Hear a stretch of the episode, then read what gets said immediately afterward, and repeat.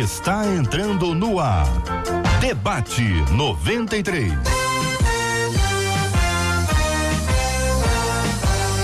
Realização 93 FM. Um oferecimento Pleno News. Notícias de verdade.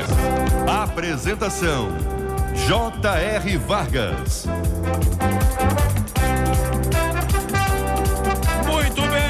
meu povo! Já estamos começando mais uma edição do nosso debate 93 aqui na 93 FM, a rádio do povo mais feliz e abençoado do planeta. Lembrando que você pode falar com o debate, você pode falar assim, viu? Você fala com o debate. Fale com o debate 93 2461 0093. E-mail debate arroba rádio 93.com.br. Facebook Rádio 93 FM. Site www.radio93 93.com.br. Lembrando que nós também estamos transmitindo via Facebook. Vale com 93 pelo WhatsApp. 96803 8319. 96803 8319.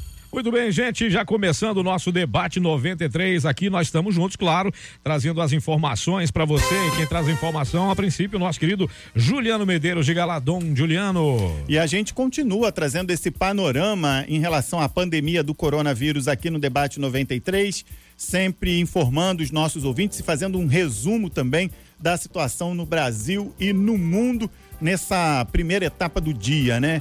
Os números vão sendo contabilizados aí pelas autoridades, pelos países, e a gente vai trazendo aí a situação no mundo todo. O que, que a gente tem aqui de números hoje em relação ao Brasil? São 47 mortes, 2.274 pacientes confirmados com a doença.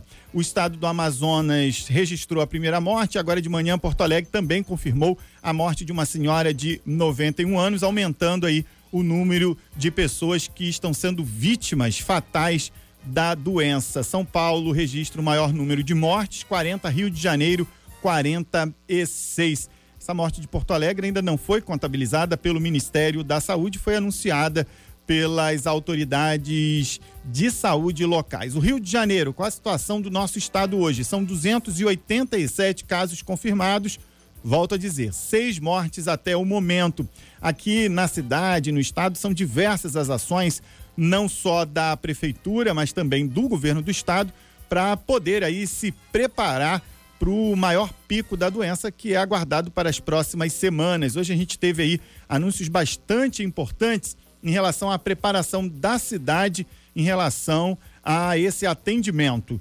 O Maracanã, por exemplo, pode ser utilizado como um hospital de campanha, montagem de um hospital de campanha para atender aí pacientes.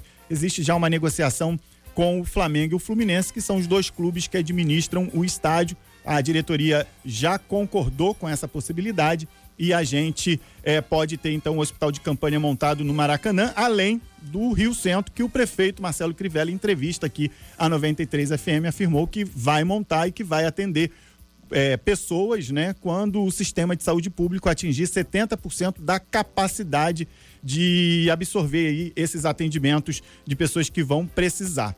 A gente também tem informações em relação a Fiocruz, que anunciou que vai montar um hospital de campanha no campo de futebol que existe lá, com 200 leitos, leitos esses com respiradores, dinheiro que está chegando do Ministério da Saúde. A previsão é de que esse hospital de campanha também fique pronto daqui a 40 dias.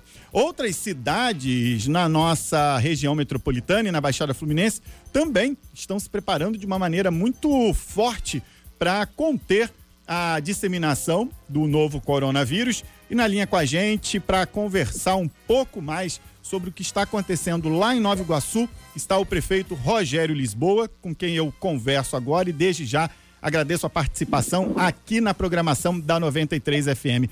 Prefeito Rogério Lisboa, muito obrigado aí pelas suas falas a partir de agora na nossa programação. E eu pergunto ao senhor o seguinte: Nova Iguaçu, quantos casos confirmados? Já há casos suspeitos? Como é que a cidade está se preparando para esse momento que a gente vai viver bastante tenso aí na questão da saúde? Parece que a ligação com o prefeito caiu. Vamos ligar aqui de novo a nossa equipe fazendo então a ligação novamente. Enquanto isso, Cid, eu falo aqui de uma outra situação enquanto a gente vai recuperando a ligação com o prefeito. É o discurso do presidente Jair Bolsonaro, feito ontem em cadeia nacional e que gerou uma repercussão muito negativa. Hoje, aos, as autoridades políticas, tanto da base aliada quanto da oposição, falando fortemente a respeito dessa declaração do presidente, que atacou governadores, defendeu um isolamento mais brando da população, atacou também a imprensa. Médicos, infectologistas, especialistas também reprovando a fala do presidente ontem. E a ABIN, que é a agência de inteligência brasileira, teria alertado o presidente que até o dia 6 de abril o Brasil pode chegar ao número surpreendente de 5.571 mortes. Ou seja, essa declaração do presidente gerando também uma série de atritos aí numa questão ideológica, política, pessoal e as pessoas cobrando do presidente uma postura nesse momento um pouco mais patriota e mais de coração em relação aí às pessoas, né, que fazem parte do grupo de risco e também os idosos que nesse momento estão aí na, no alvo da preocupação das autoridades de saúde. Bom, recuperado então a nossa ligação com o prefeito de Nova Iguaçu, Rogério Lisboa. Prefeito, mais uma vez eu quero agradecer desde já a participação do senhor e perguntando logo de cara como é que Nova Iguaçu está nesse momento. A gente tem casos confirmados, tem casos suspeitos aí da Covid-19. Bom dia. Olha, nós temos. É, bom dia. Nós temos aqui, sendo analisado até ontem, 136 casos suspeitos até agora, dos exames realizados, né, é, concluídos, nós não temos nenhum é, confirmado positivo. Né? Agora, eu digo sempre que ainda a gente precisa se proteger, a gente precisa é, ficar em casa, os mais idosos não podem sair na rua. Assim, a gente só pode sair à rua com, no caso de extrema necessidade. É isso que vai fazer a gente vencer essa batalha. Prefeito, a cidade também está preparando hospitais de campanha, esse reforço no atendimento da saúde para quando os casos confirmados começarem a surgir? É, olha, é, os casos confirmados não quer dizer que o paciente vá precisar de internação. Claro. Né? Mas nós estamos preparados sim. O governo do estado está montando aqui em Nova Iguaçu, naquela área do Aeroclube, um hospital de campanha é, que vai, nos próximos 30, 40 dias, disponibilizar é, 100 leitos. Uhum. Então, está sendo preparado, a gente está preparado aqui, a gente adquiriu é, mais respiradores, é, Nova Iguaçu está se preparando para, se precisar enfrentar é, essa luta aí com pacientes graves, a gente está preparado. O prefeito, a gente sabe que a região da Baixada Fluminense é uma região de é, de periferia, né, onde há muita gente pobre e que isso, nesse momento, também é uma preocupação das autoridades, principalmente no que diz respeito à questão da própria higiene, das condições de infraestrutura, saneamento. E muitas cidades da Baixada Fluminense, cidades menores, não o caso aí de Nova Iguaçu, não possuem nem leitos UTI para atender os seus munícipes. Nova Iguaçu pode também absorver essa demanda de outras cidades que não têm para atender as pessoas que vão necessitar de um atendimento mais especializado, porque vão desenvolver é, a doença de os sintomas mais graves da doença? Olha, com, assim, com certeza, porque Nova Iguaçu é um polo. Né? Durante o ano todo, é, acaba Nova Iguaçu atendendo uma parte da Baixada Fluminense, que eu digo que é de São João do Meriti até Paracambi. É, e isso vai acontecer com os doentes graves, com certeza, porque nenhuma dessas, dessas, dessas cidades tem uma estrutura que Nova Iguaçu tem. Por isso é, que o governo do estado entendeu que o hospital de campanha dessa região ficaria em Nova Iguaçu. O que é uma medida bastante importante, né, para, como é. o senhor mesmo falou, como essa cidade polo absorver e não deixar a população de outras cidades aí desassistidas no momento tão preocupante, né? É, é Prefeito, é em relação também aí a Nova Iguaçu, a gente já sabe que começou ontem um trabalho de descontaminação. Outras cidades aqui estão realizando esse tipo de ação e também existe com esse trabalho de descontaminação, que eu queria que o senhor falasse como é que está sendo feito, uma preocupação de vocês com a população de rua.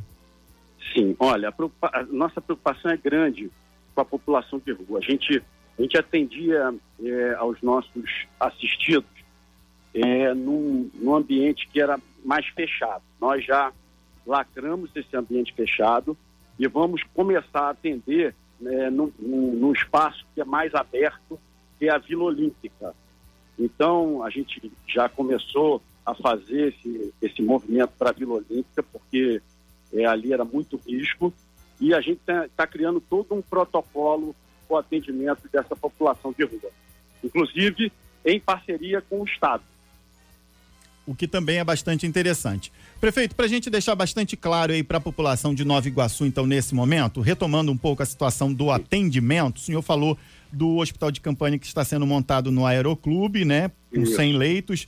Qual é a orientação nesse momento de vocês para aquelas pessoas que acham que estão com a Covid-19, que apresentam algum tipo de sintoma?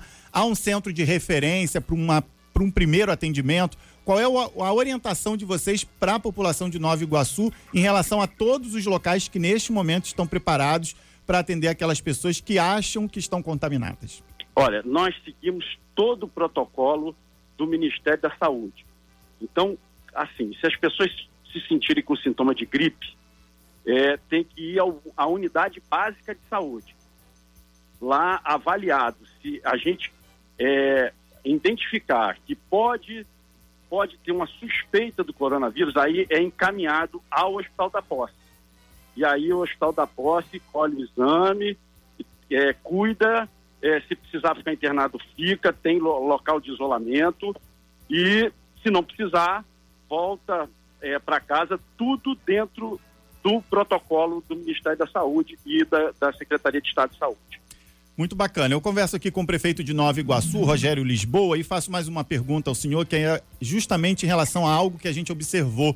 Me parece, no primeiro instante, pelas imagens até que nós recebemos aqui na redação, que algumas cidades da Baixada Fluminense, como Nova Iguaçu e Duque de Caxias, as pessoas demoraram um pouco para perceber que era preciso ficar em casa e a movimentação estava ali num dia a dia normal, mesmo com recomendações mais restritas da, do governo do estado. Em Nova Iguaçu, o senhor também determinou uma série de restrições bastante importantes para que seja reduzida a circulação de pessoas. Pergunta que eu faço ao senhor: essa circulação de pessoas hoje está dentro de um número que vocês consideram razoável ou ainda é possível que o senhor baixe medidas ainda mais restritivas para segurar o pessoal em casa?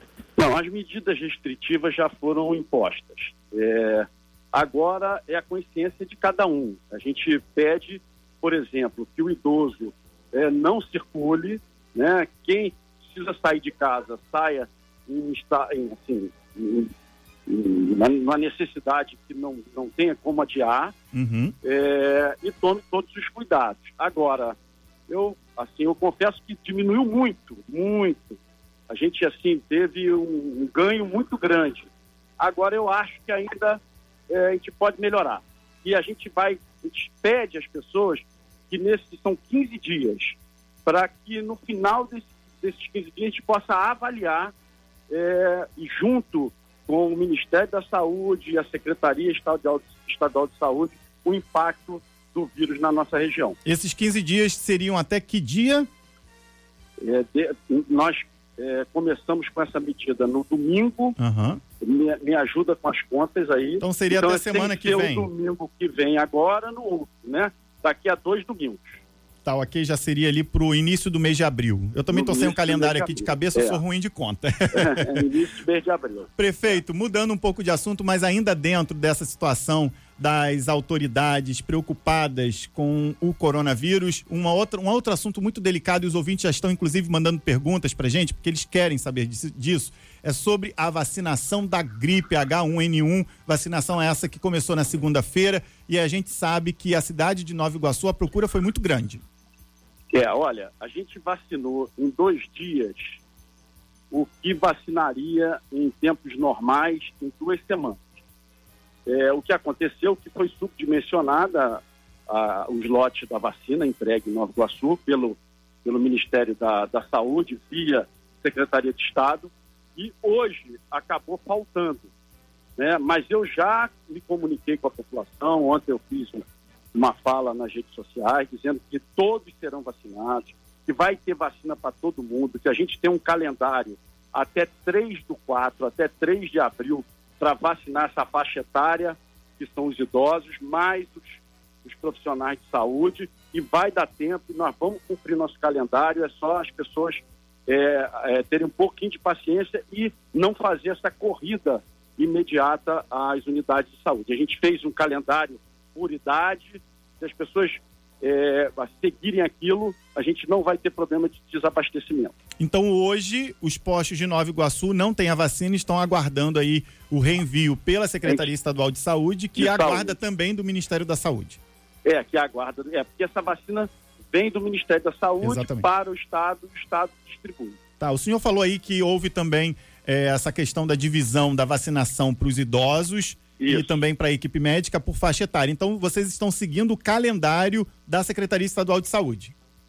É, não, na verdade, a Secretaria não estabeleceu um calendário, a gente é que aqui, para evitar, justamente porque é, não adianta a gente sair vacinando todo mundo uhum. de H1N1 se a gente cria um, um movimento muito grande de aglomeração de pessoas é, nas unidades, né? Então, para isso, a gente criou um calendário para diminuir a aglomeração de pessoas. E o senhor tem esse é, calendário aí para passar para gente? Olha, eu não, eu, eu disponibilizei na, na página da prefeitura. Eu, eu confesso aqui porque são idades por idade, dias por idade. Então, eu não quero aqui falar e errar. Claro. Mas está disponibilizado na, na, na página da prefeitura. Eu até peço a minha assessoria de imprensa depois para enviar para vocês. Sem problema algum, a gente também está. A produção aqui está vendo e a gente já vai, então, é, ter essas datas também. E, por falar em data, prefeito, a medida que o senhor, então, adotou aí restritiva, começou a valer no dia 22 de março e, contando aí 15 dias, vai até o domingo, dia 5 de abril, certo? Isso, exatamente. Então tá bom, eu quero agradecer a participação do senhor e avisar então aos moradores de Nova Iguaçu que em relação à vacinação da gripe, todas essas datas que o prefeito disse pra gente que foi feita ali por esquema de faixa etária, vão estar também lá no site da rádio, então você pode acessar e a gente vai divulgar na parte de notícias todo esse calendário para que tudo fique direitinho e ninguém se confunda em data alguma. Prefeito Rogério Lisboa, de Nova Iguaçu, Baixada Fluminense, muito obrigado pelas palavras do senhor e a participação aqui na programação da 93 FM. Desde já, a gente se coloca à disposição do senhor e da prefeitura para qualquer outro tipo de esclarecimento, não só em relação ao coronavírus, mas esse é o assunto de momento, mas para tudo aí que a prefeitura de Nova Iguaçu precisar da gente, que é tão importante esse contato das autoridades com a imprensa e a imprensa com a população de uma maneira geral. Eu que agradeço assim a vocês e estou à disposição e vamos ter muita fé em Deus que a gente vai passar por isso tudo. Com certeza. Um abraço, um bom dia para o senhor e para toda a equipe. Abraço. Cid, importante aí as falas do prefeito de Nova Iguaçu, né, o Rogério Lisboa, dizendo sim, principalmente sim, sim. aí que a cidade, como um município polo da Baixada Fluminense, recebendo também, se preparando para o atendimento de moradores de outras cidades vizinhas ali que não tem a mesma estrutura hospitalar que Nova Iguaçu tem e que está é, se preparando aí para as próximas semanas. São 11 horas e 20 minutos, o debate 93 continua daquela maneira muito especial, né? bacana, né? Vamos para a internet. Bacana. Verdade. J.R. O Vargas. Bom dia, campeão. Bom dia, meu querido Círio Gonçalves. Bom dia aos nossos ouvintes quem está nos acompanhando aqui pelo rádio, também está nos acompanhando pelo Facebook, já viu. Nossa imagem já está no ar desde as 11 horas, liberada para o pessoal poder acompanhar de forma surpreendente, o que é sempre uma alegria muito grande contar com essa surpresa, ser super especiais. Uhum. Eu quero agradecer aqui a presença dos queridos debatedores que se disponibilizaram a estar com a gente hoje e participam, cada um de um canto. Vou perguntar para eles de onde eles estão e quem está acompanhando a gente pelo Facebook está vendo as imagens aí. Pode acompanhar, por exemplo, aí a imagem do pastor Gia Marques. Pastor Gia Marques, bom dia, bem-vindo, querido. O pastor, pastor Gia Marques está sem som. Deixa eu ver. Ah, ah agora voltou, é. voltou. Voltei. Voltou, voltou. Bom dia, JR. Bom dia aos nossos queridos irmãos, debatedores, os nossos ouvintes e as pessoas que nos acompanham aí pela live do Facebook. Que Deus a todos abençoe. É uma alegria estar aqui. Você está onde, Gia Marques? em casa, JR. aonde? Aqui, que bairro? Tá na cozinha, não, né? Na ilha, na ilha do Governador. Maravilha. Estou aqui perto da minha escada aqui. Maravilha. Com a gente também o pastor Paulo César Braga. Paulinho, tá descansado, tá, tá aí encostadinho. Tá dormindo. Tá, tava na rede agora há pouco, hein? Bom dia, Paulinho. Deus abençoe, meu querido. Bom dia, querido JR, amados ouvintes.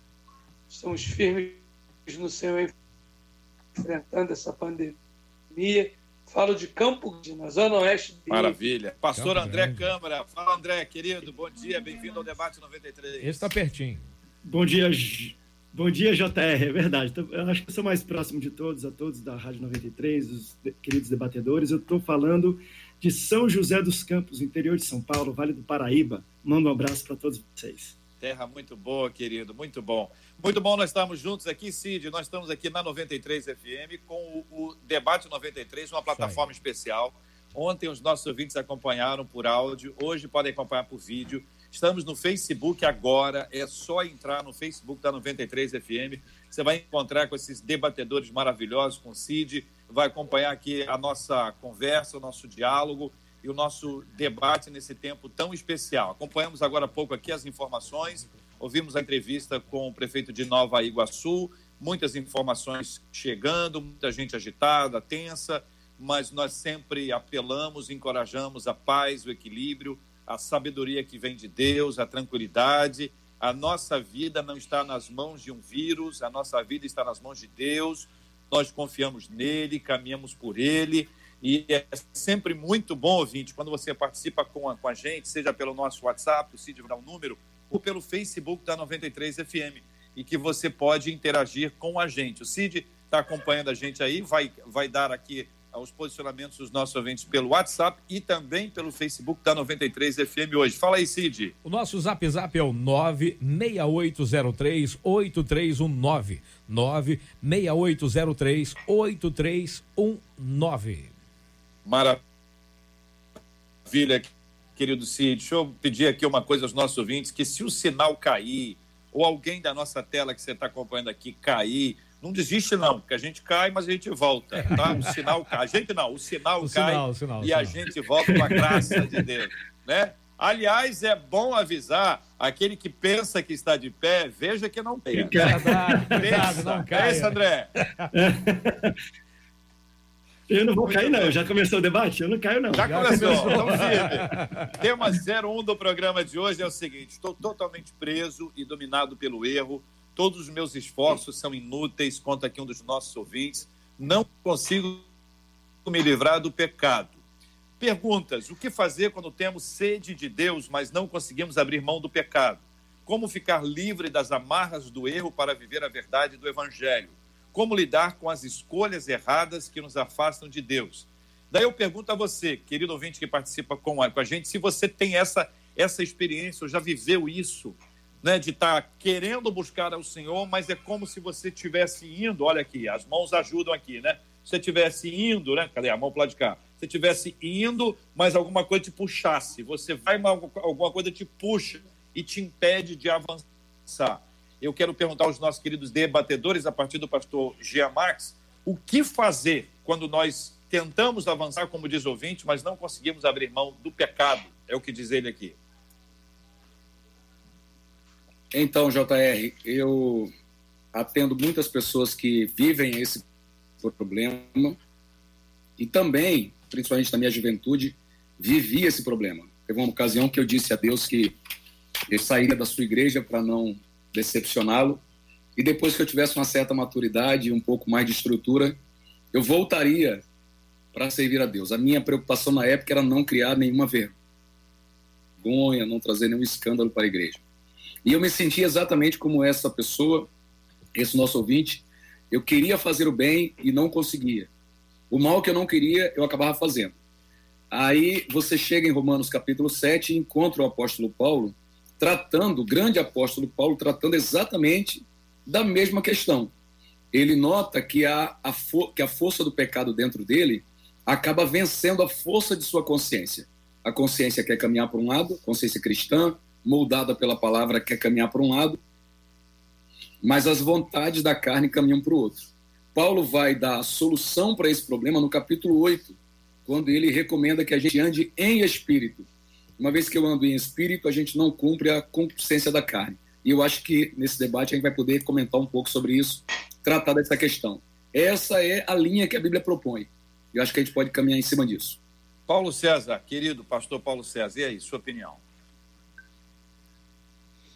Bom dia mais uma vez. Bom, é preciso a gente entender, a Bíblia diz que aquele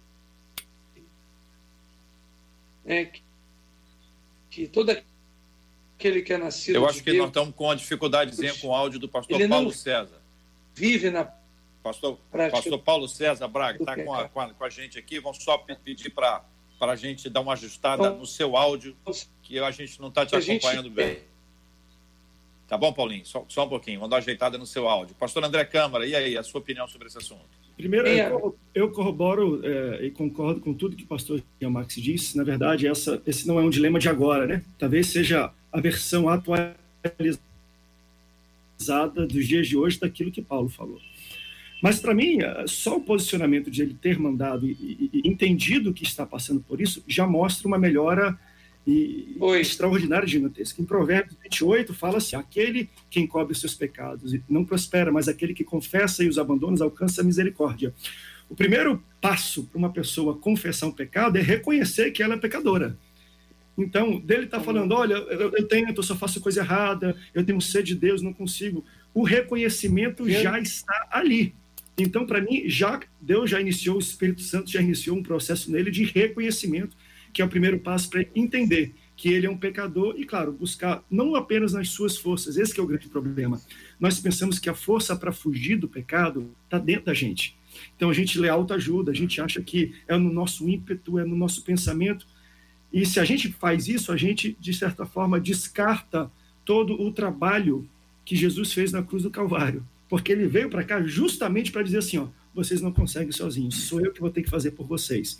Então, se a gente começar a entender que não é pelo nosso esforço que a gente consegue isso propriamente, eu acho que já é um grande passo dado. Pastor Paulo César, fala aí para a gente ouvir. Eu dizia, em 1 João, capítulo 3, verso 9, e é a nossa base, que todo aquele que é nascido de Deus não vive na prática do pecado. Então, quando eu acredito que nós temos um encontro verdadeiro com o Senhor, essa prática ela não nos domina. O pecado na nossa vida, ele passa a ser um acidente e não um hábito. Então a gente está vendo a nossa ouvinte, eu sei que ela tem lutado aí, mas é preciso entender que é uma disfunção. Né? É, a prática de deixar precisa ser exercida. Eu não posso só lamentar pelo que eu faço todos os dias. É preciso tomar uma atitude. É preciso lutar contra isso em Deus. Dizer, olha, e largar. O que, que a Bíblia diz? Aquele que confessa e deixa, alcança a misericórdia. Então a gente precisa entender e fazer a Bíblia, não há outro caminho a não ser praticar aquilo que ela diz. Do contrário, a gente só vai ficar lamentando. Vamos passar um dia após o outro, vamos continuar lamentando e fazendo as mesmas coisas. Quando o nosso ouvinte fala é, de amarras, né, como ficar livre das amarras do erro para viver a verdade do Evangelho, fica muito claro aqui, pelo menos eu entendo isso, que existem coisas que são mais difíceis do que outras. Uhum. Existem pessoas que acabam criando hábito, tem gente que fica é, é, viciada em alguma coisa, é, dentro daquela ideia de escravos do pecado. A gente entende o, o processo da ação de Deus na nossa vida. Eu queria pedir que vocês ajudassem os nossos ouvintes a entenderem isso.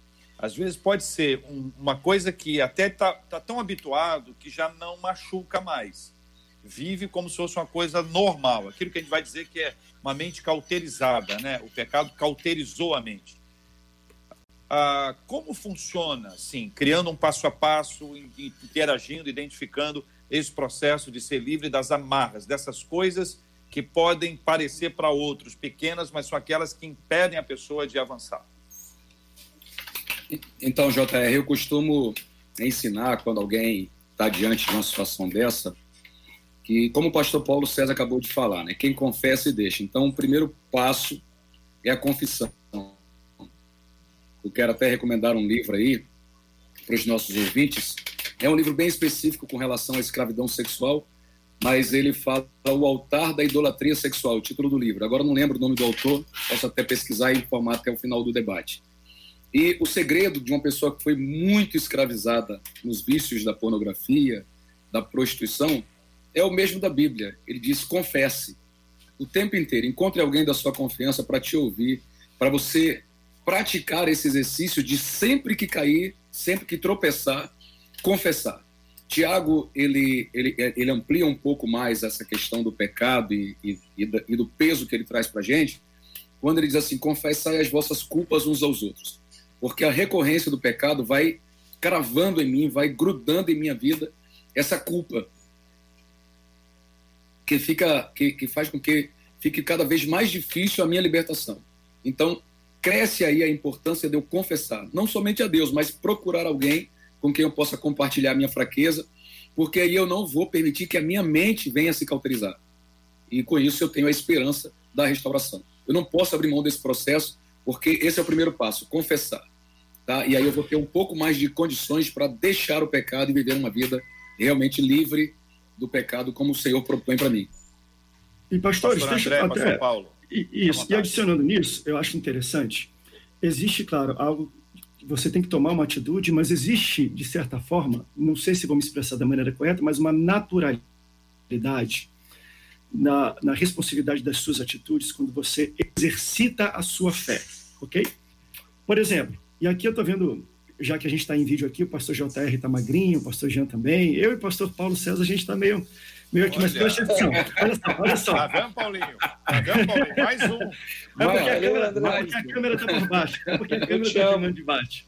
Mas deixa eu falar. Por exemplo, se você já percebeu, quando você começa a caminhar, exercitar o corpo, estou falando de corpo físico, você vai para uma academia, começa a exercitar o seu corpo, naturalmente, sem forçar, você começa a perder o apetite por besteira, por comidas que não são boas para o teu corpo. É natural. O corpo, ele é, conforme você vai exercitando o seu corpo, naturalmente ele não quer mais refrigerante, ele quer suco, ele não quer as besteiras, ele quer verduras e tudo. Com a fé é a mesma coisa. Então, se você começa a praticar a sua fé, o que é a prática da fé? Primeiro, e, e claro que a gente vai falar ler a Bíblia, orar, mas para mim a prática da fé tem muito a ver com as pessoas que você anda. Eu só me mantenho motivado fazendo exercício se eu tenho parceiro, parceiros de exercício. Senão no terceiro dia ninguém tem, não tem ninguém para me ligar, não tem ninguém. Vamos lá, vamos correr, vamos fazer um exercício. Então, quando você convive com pessoas que te ajudam, que te levam até Deus, naturalmente, aqueles pecados, aquelas situações que para você era difícil deixar, com naturalidade, o exercício da fé vai expelir, vamos dizer, né, essas besteiras espirituais da sua vida. Então, existe também uma naturalidade que você tem nisso tudo quando você começa a praticar a sua fé. Pastor Paulo. Jota, hum. é, é, muito comum, esse é eu, qualquer pessoa, a gente achar que pode vencer é, os pecados com, com, assim, com certa naturalidade. Eu tenho um pouco de dúvida, até de forma milagrosa, porque acho que é preciso realmente alguns exercícios, porque geralmente não é assim que acontece. Não é eu aceitei Jesus hoje, às vezes a gente acha, ah, estou livre de tudo. Não. É preciso nos reeducarmos. É preciso mudar alguns sabe? A Bíblia diz: vigiai Jesus, que vai me livrar de tudo. Eu não consigo me libertar de coisas fazendo as mesmas coisas que eu fazia antes. Não basta dizer que agora eu sou evangélico, eu sou cristão. É preciso é, se comprometer com atitudes, com mudança de hábitos, com coisas que a gente sabe que a gente tem fraqueza. Pastor Paulo César. Sair Pastor Paulo de César. perto. Que, Pastor Paulo, eu. O senhor, o senhor, o senhor me escuta? Eu. É o, é o seguinte, Sim. eu acho que o senhor deve sair outra vez e não tem nada a ver com a câmera ou com o peso, como disse o André, tá? É só a questão do áudio.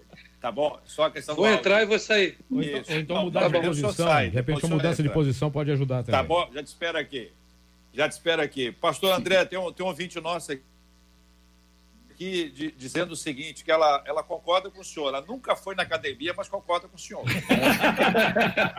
Eu acho que é uma indireta aí que você está dando. Você deve conhecer essa pessoa. Ouvinte! Fala aí, Cid. É, é, o seguinte, ouvinte eu estou acompanhando um pouco aqui o, o Face, mas são tantas, são tantas opiniões, daqui a pouquinho some, não dá tempo de eu, de eu achar é. que a pessoa outra vez, eu ia dar, dar o nome dela. Mas é, quando a gente desenvolve isso, a gente tem que entender o seguinte, é, Há pessoas que usam a seguinte frase: o que eu faço ou pecado é mais forte do que eu. Né?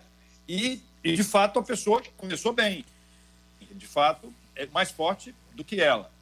Mas nunca é mais forte do que o poder do Espírito Santo em nós. Então, a virada se dá, como vocês disseram aqui, é, em, em entender que essa não é uma luta só nossa. Por isso tem a ação do Espírito Santo. Pastor Jean, quando a gente fala sobre essa, esse processo de santificação, uh, o quanto é o quanto é Deus, o quanto somos nós, o quanto tem a participação divina, o quanto tem a participação humana nesse processo de santificação? Então, JR, vou aproveitar aqui a palavra do pastor Marcelino Silva, que é um ouvinte aí da rádio que está nos acompanhando, pastor da nossa igreja também. Ele comentou o seguinte: o espírito não é invasor, ele opera onde é permitido operar. Aquela passagem de Apocalipse, né? Eis que estou à porta e bato. Então, você já disse aí que eu entendo que esse processo não é um processo no qual eu caminho sozinho. Eu tenho a companhia do Espírito Santo. Agora eu quero ampliar um pouco. Eu não tenho só a companhia dele. Eu tenho primeiro o interesse dele. Ele é o maior interessado em me fazer vencer essa batalha. Diz: Eis que estou à porta e bato. Então ele quer entrar para participar comigo desse, dessa luta. E você, e você aplicou bem quando você diz o pecado ele é mais forte do que é, o salmista disse: Eu fui gerado em pecado, em pecado fui concebido, eu sou todo pecado. Enfim, ele está dizendo assim: se tem uma coisa da qual eu não posso me livrar sozinho, é o pecado. Mas quando Deus entra nesse processo, o quadro muda. Né? A Bíblia diz: melhor serem dois do que um, porque os dois resistirão. Sozinho eu não tenho como resistir, mas com Deus eu vou vencer essa batalha. Então, se o Senhor não participar desse processo, eu preciso permitir. Então, veja, veja o caminho que estamos trilhando. Reconheço o pecado, reconheço que o pecado é mais forte do que eu, reconheço que sozinho eu não tenho como vencer, reconheço que só Deus entrando na causa essa, essa, essa mudança pode acontecer. Então, o próximo passo é decidir entregar o controle a Deus. Esse é o próximo passo para esse ciclo fechar e eu conseguir vencer essa batalha. Concorda, pastor André, pastor Paulo? Sim. Concordo eu... plenamente. E uma coisa, perdão, pastor Paulo, uma coisa que eu acho que é importante frisar para todos que assistem, para todos que assistem, é que muita gente se culpa por estar passando por um processo de libertação porque não consegue se livrar de um pecado. Né? E a gente fala, não posso ir para a igreja porque eu sou pecador demais, Deus não me quer assim, estou sendo hipócrita. vamos parar com isso. Na verdade, igreja é hospital para gente problemática. Jesus morreu na cruz por causa de gente que não consegue se libertar. Então, não se culpe e não, e não pense que a igreja é lugar de santo e perfeito. Ao contrário, você vai lá para ser santificado. Me traz a memória muito quando Jesus chega em Betsaida e, e os amigos trazem um cego para ele. E a reação de Jesus ali é interessante. Talvez ele esperava que Jesus falasse assim, ó, abre teu olho e começa a enxergar. Mas o que, que Jesus faz? Pega na mão dele e vai dar uma volta.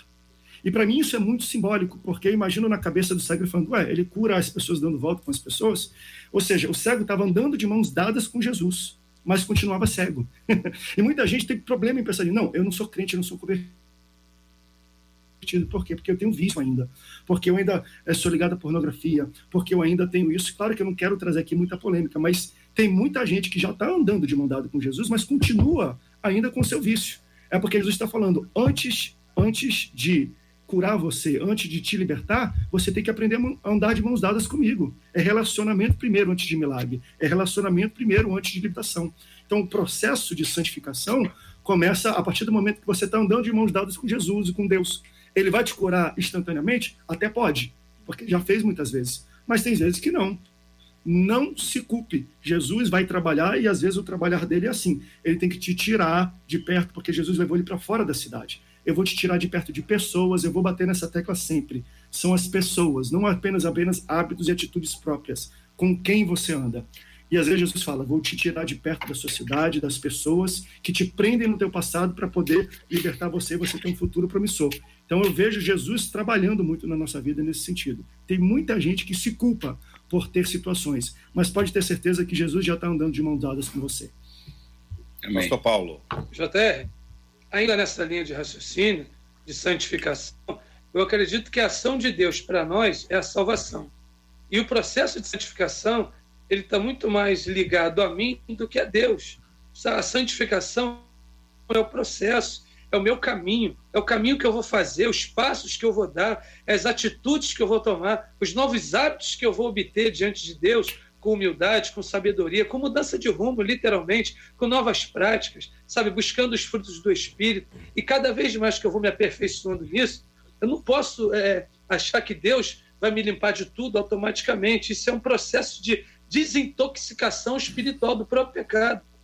É, é um passo de cada vez, é um, um dia após o outro, a gente vai se limpando pela palavra, volto a dizer, com novos hábitos, com novas atitudes, com vida devocional, a gente precisa desenvolver uma vida devocional diária, de leitura, de cântico, sabe, de participação nos cultos, porque tudo isso é uma engrenagem nova na minha vida que vai me levar a uma vida melhor com Deus, me distanciando cada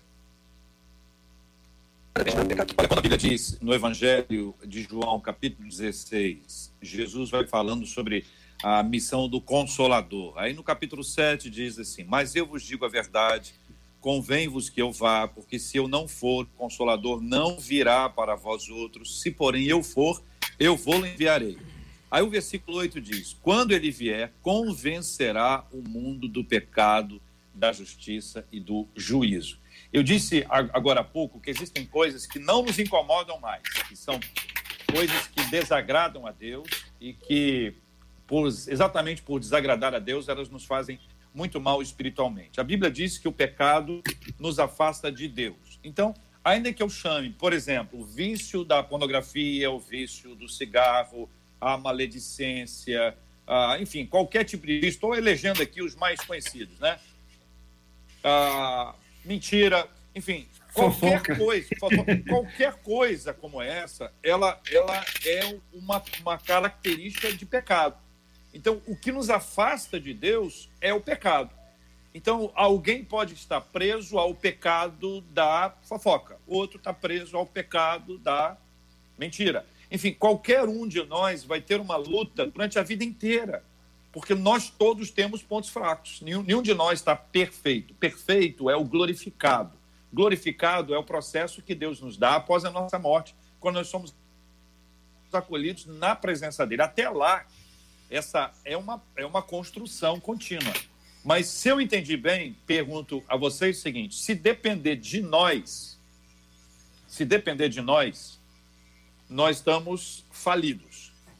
Se depender de Deus, nós temos um futuro brilhante. Mas aí o Senhor nos chama para cooperar com Ele, para caminharmos juntos e desenvolvermos essa obra de Deus a partir daquilo que ele realiza em nós. É isso, gente. Estou tentando fazer um, um resuminho do, do, todo aqui. Fala, pastor Jean. Eu estou lutando com a abelha aqui que está me perturbando. Eu estou vendo aí, é uma abelha. Vai apanhar dela aí. Eu ouvi um barulho aí, achei que era outra coisa. O inimigo mandando a abelha para cá. Vamos tentar resolver aqui o som aqui, ficou meio mudo, a gente vai ver aqui, uh, ah, para a gente voltar aqui com o som dos nossos debatedores aqui no nosso debate 93. Jair Cardoso está aqui já resolvendo o problema. Vamos lá. Acho que agora a gente consegue. Saímos um pouco e perdemos um pouco a conexão, mas já estamos fazendo. O Juliano Medeiros já está aqui a posto aqui para dar algumas informações. Diga lá, meu caro Juliano Medeiros. Enquanto o sistema é restabelecido, Cid, hum. com os nossos debatedores por videoconferência, né? O pessoal acompanhando, inclusive, aí no Facebook, hoje tendo uma noção de como funciona esse é debate, né? Todo pela internet. Só para passar os nossos ouvintes que acompanharam a entrevista com o prefeito de Nova Iguaçu, Rogério Lisboa, iniciando esse debate 93, as datas de vacinação do calendário que ele informou para gente já estão lá no site da Rádio 93. Então, pessoal de Nova Iguaçu, dá uma passadinha lá, rádio93.com.br e aí consegue saber qual é a faixa etária específica para aquelas datas e as doses que estão sendo aplicadas, uhum. como o prefeito falou, para evitar a aglomeração e evitar também que muita gente compareça aos postos ali de saúde e acabe isso oferecendo um risco por conta aí da contaminação ao Covid-19. Lembrando que, por enquanto, lá em Nova Iguaçu, como em outras cidades, Niterói, Guapimirim, estão com a vacinação suspensa porque as doses foram todas aplicadas nos dois primeiros dias da campanha. Então, está sendo aguardado um novo lote é, enviado pelo Ministério da Saúde para o governo do estado e depois a distribuição dessas vacinas para que a vacinação né, de H1N1 para a campanha continuar. De qualquer maneira, o prefeito Rogério Lisboa informou aqui pra gente que nenhum idoso e nenhum outro profissional da área médica que está dentro do público-alvo da campanha deste ano vai ficar sem a dose do imunizante que protege contra H1N1. Ainda falando sobre a situação do coronavírus, vamos atualizar aqui a situação um pouquinho pelo mundo, Cid. Os Estados Unidos estão preocupados em relação aos números que acabam sendo aumentados a cada instante, principalmente em Nova York, que já é praticamente considerada aí o centro da epidemia norte-americana. Lá estão concentrados 6% dos casos do mundo todo, ou seja, um número muito grande. O prefeito de Nova York, inclusive, é, informou aí, junto a entrevistas coletivas na, que foram divulgadas pela imprensa do mundo inteiro, que o sistema lá de saúde pode entrar em colapso, porque é muita gente para ser atendida e pouco espaço, poucos equipamentos, poucos profissionais para a quantidade de gente que vai ser direcionada aos hospitais, principalmente com sintomas graves. A gente também teve a informação, e a gente falou aqui pela manhã na 93 FM, que lá no Reino Unido, o príncipe Charles deu positivo para o Covid-19. Ele que tem 71 anos, faz parte do grupo de risco, está isolado na Casa Real em, na Escócia. E para a gente ver, né, Cid, que a, o Covid-19 não poupou nem a realeza, né? Ninguém. É uma doençazinha, um vírus que vai aí se espalhando pelo mundo e causando até uma situação bastante curiosa, que é a própria realeza que vive ali tão confinada dentro dos palácios, já ter sido vítima também da doença. A Espanha preocupa bastante agora na Europa, porque os casos lá também continuam subindo exponencialmente. São 738 mortes nas últimas 24 horas num total de 3.434 óbitos até o momento. Já passou, inclusive, o número de mortos da China. Situação lá na Espanha também bastante complicada, trazendo então aí essas informações desses países é, pelo mundo que vão tendo aí esse surto no momento de pico e outros, como a Índia, que tem milhares e milhares de pessoas decretando aí um toque de recolher histórico para também tentar conter a proliferação do Covid-19 e um colapso em todo o sistema de saúde. Pois é, a, o debate continua rolando lá no, na, no Facebook, continua rolando no Facebook, enquanto nós estamos aqui conversando. Então, vamos colocar aqui os nossos. O que, que Deus usa hoje? É o teu amigo, é o pastor da igreja.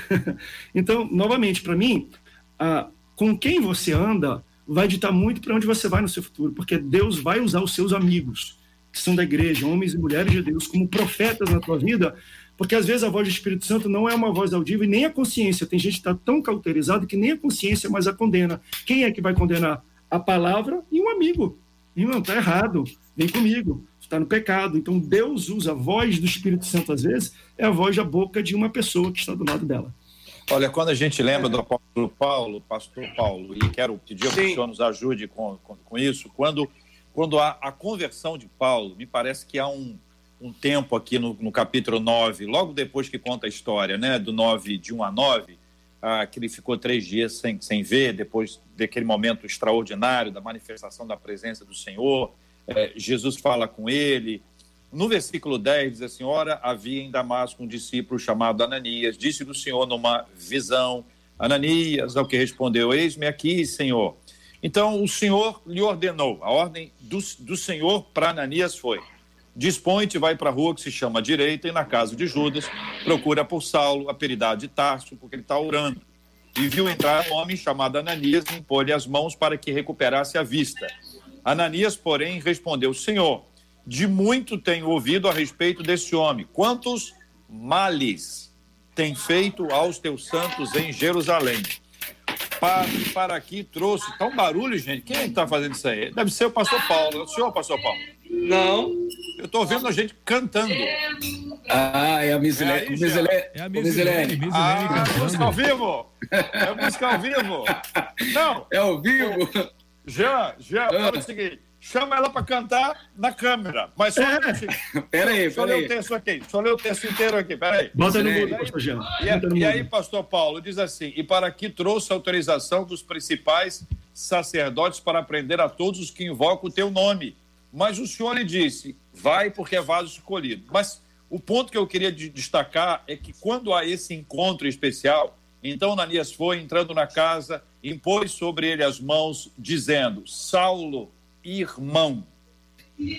E aqui abre uma janela maravilhosa, né? Porque agora Ananias, impulsionado pelo Senhor, e se o Senhor não o empurrasse, ele não iria. A vontade dele era de não ir, mas ele se encontra com Saulo e não mais é o Saulo que ele apresenta no versículo 13, né? Tem ouvido a respeito desse homem, quantos males tem feito. Saulo é agora visto por Ananias como irmão. E quanto, na sua opinião, pastor Paulo, essa fala de Ananias, impulsionado pelo, pelo, pelo, pelo, pelo Espírito Santo, fez com que Paulo pudesse se perdoar, se perceber no lugar de perdoado e agora de irmão? Eu acredito, JR, que isso está extremamente ligado às palavras que saem de fato da nossa boca. Porque Ananias, quando ele rejeita no primeiro momento, ele conhecia o histórico de Paulo, ele sabia quem ele era, ele sabia até onde ele era capaz de ir e o que, que ele poderia fazer com os cristãos, como fazia com muitos. Então, quando Deus fala com ele, vai, ele conhecendo a Deus, ele vai lá e libera essa palavra, chama Paulo de irmão. Eu acredito que ali dentro dele mesmo, do apóstolo Paulo, que não era apóstolo ainda, ah, houve uma nova construção. Quem sabe ele foi chamado de algo que ele nunca tinha sido chamado antes.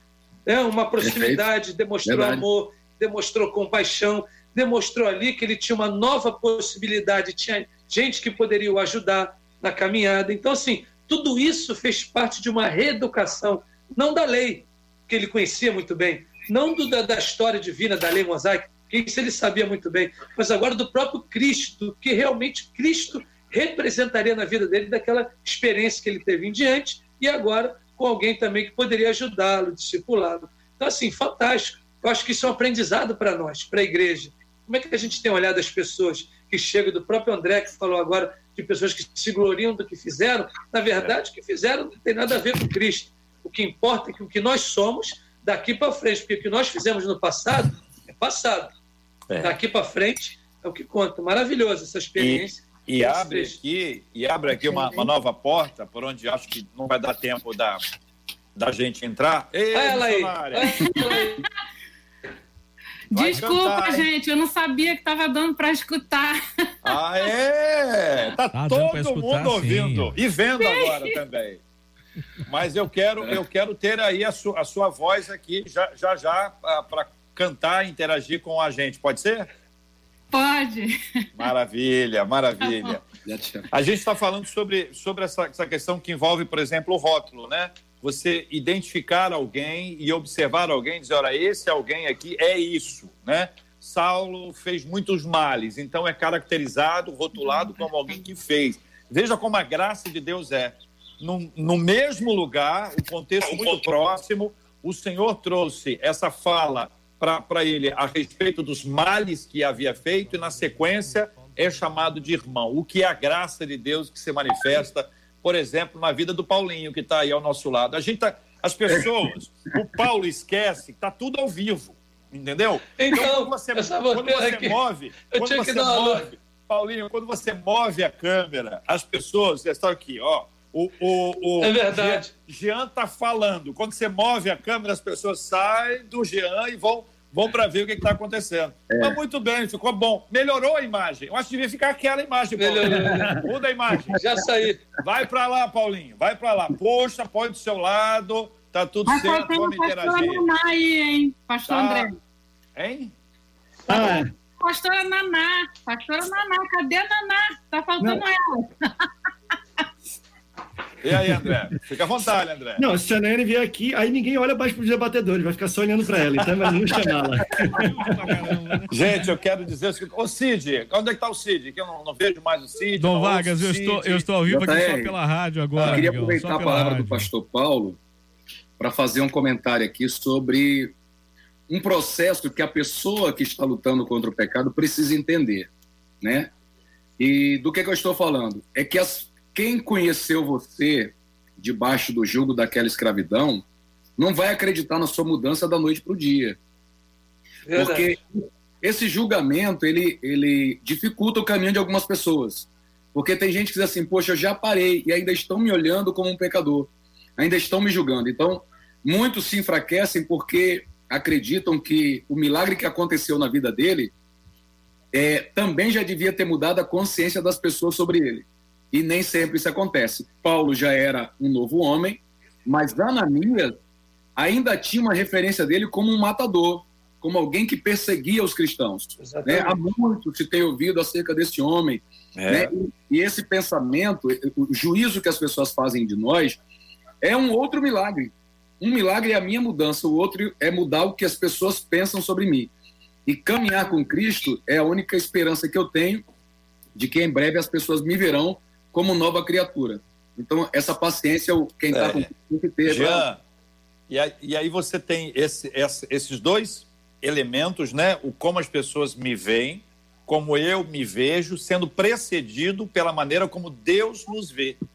À medida que, né, né, André? À medida que eu, que eu entendo como Deus me vê, eu passo a ser influenciado pela maneira que Ele me vê e as pessoas serão influenciadas pela maneira que Ele me vê.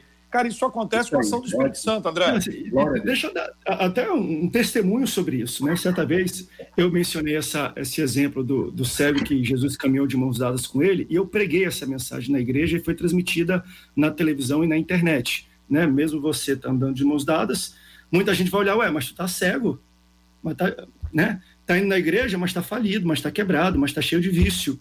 Mas Jesus já, já está andando de mãos eu tenho uma filha que ela é autista, a Bela, de seis anos. E aí uma pessoa entrou, como é que você pode falar de cura, de milagre, de transformação, tendo uma filha? Aí falou que é problemático, que para mim não é problema, mas falando, falando isso, que fé que é essa? Que, que testemunho que é esse? Aí uma pessoa falou assim, cadê o teu Deus? Aí eu respondi isso, o meu Deus está andando de mão dada comigo. Então assim, ela tá, está, mas eu estou de mão dadas com ele. Então, é, às vezes a gente se preocupa muito pelo que as pessoas estão falando, é, Deus está comigo ou não está? Eu tenho que olhar para mim. Deus está comigo ou não está? Eu posso crer nele ou não posso? Eu sei que ele está de mão dada e vai me levar para um caminho de cura, de milagre, de libertação, de melhoria. Vai. Então, eu não estou nem aí que os outros vão falar. Eu vou continuar essa minha caminhada. Porque muita gente é pressionada. Eu imagino, dentro de casa isso acontecer. Você, mãe, fui para a igreja. Deus me libertou. Você vai para dentro de uma casa que é incrédula. Como é que você enfrenta santificação em um ambiente hostil?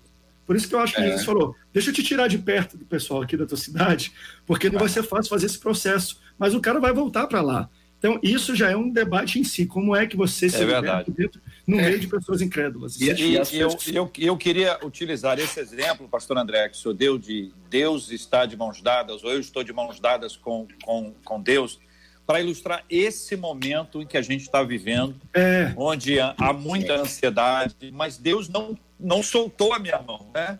Deus não soltou a nossa mão. A gente está como criança que depende da direção do pai, da mãe, que segura forte na mão dos pais e vai andando e vai andando para o lugar em que os pais, que o pai e a mãe sabem. A criança não sabe, mas a gente vai caminhando com firmeza, com tranquilidade, com convicção, com paz, sabendo que o nosso Deus está no comando. Ele não perdeu o controle de absolutamente Glória. nada. A nossa confiança está no Senhor. Então, Paciência, gente. A gente precisa ter um pouquinho agora, nesse tempo, de entender que Deus não soltou as nossas mãos, que nós vamos passar esse tempo, que quando nós olharmos para trás, nós vamos lembrar daquela história. Vocês devem se lembrar daquelas pegadas na, na areia, né? Um texto é muito legal, né? Isso aí, ótimo. Você, você olhar para trás e falar assim, poxa, eu achei que eu estava sozinho, reclamei, cadê o Senhor que me abandonou? mas eu percebi que o senhor estava comigo porque estava no seu colo, a imagem das pegadas na areia. Nós vamos encerrar ah, o debate 93 de hoje. Eu não sei onde é que está o Cid, por isso a gente vai até hoje. A gente pode ir um pouco mais. Até uma hora. Ele, ele, desapareceu, eu não vejo mais, nem o ouvinte está tá, tá vendo. Mas eu queria, eu queria pedir, estou vendo a Cláudia, quero pedir aí o pastor Jean, chama Bem, o Dom, Opa, agora o teu JR foi, hein, gente? Ele saiu, o JR, JR saiu. É, agora o JR. JR caiu aqui. A, a também o locutor, é, Jair. E os nossos debatedores não estão me ouvindo porque deu um pane aqui na, na máquina. Agora ele voltou, voltou. Voltou. É. voltei, voltei, voltei, voltei. Alguém me ligou na hora do debate. Obrigado.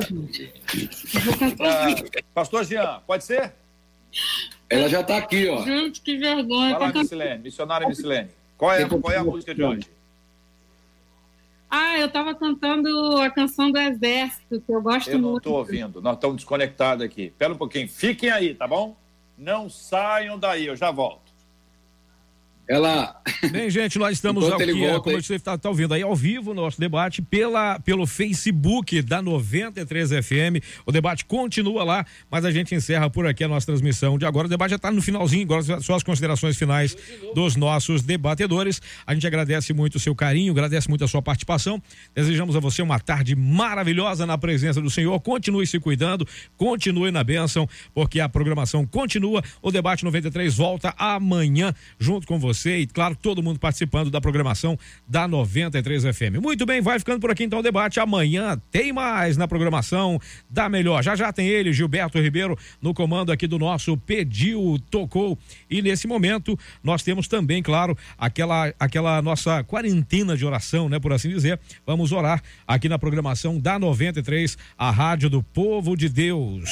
Quarentena. Quarentena. De oração.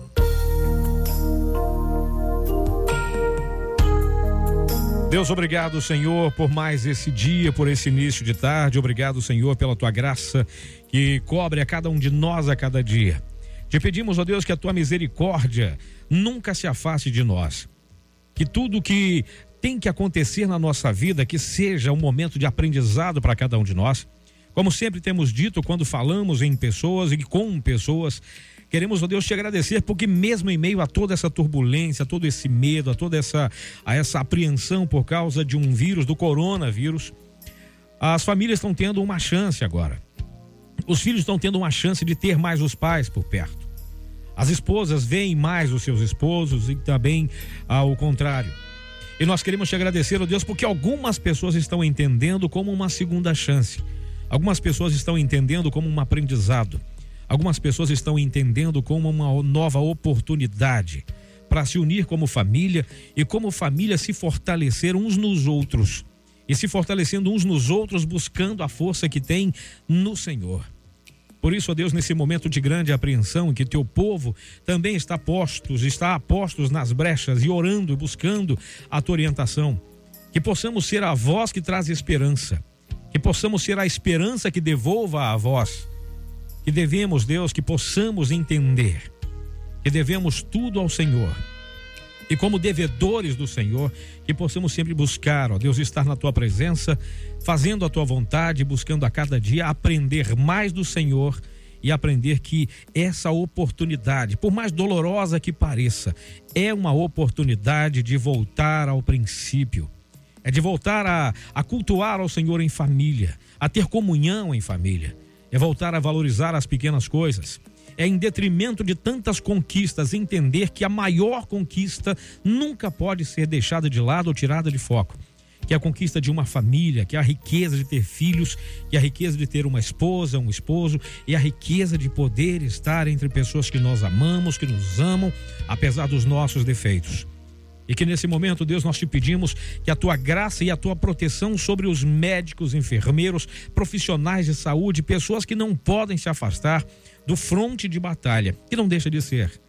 Que o Senhor os proteja, que o Senhor os guarde, que o Senhor os conforte, que o Senhor os esforce, que o Senhor os dê ânimo a cada dia. E quando o momento de desespero, de cansaço, de vontade de desistir aparecer, eles possam entender e ver também que eles também fazem parte do exército de vencedores e que nunca se esqueçam que o trabalho deles nunca será vão no Senhor. Nos ajude, Deus, na nossa incredulidade quando a dor vem. Nos ajude, Deus, a entender que nós precisamos buscar no Senhor aquilo que nós não temos, que é a força, que é a determinação, que é o ânimo de continuar caminhando, mesmo quando a batalha pareça vencida é saber que é exatamente aí é que nasce aquele que é mais do que vencedor. É aquele que continua lutando mesmo quando a força já acabou. Mas ele continua, porque o Senhor continua ao nosso lado, nos dando a mão e dizendo para cada um de nós: Porque eu, o Senhor teu Deus, te tomo pela tua mão direita e te digo: Não temas, eu te ajudo. Obrigado, Senhor, em nome de Jesus. Amém.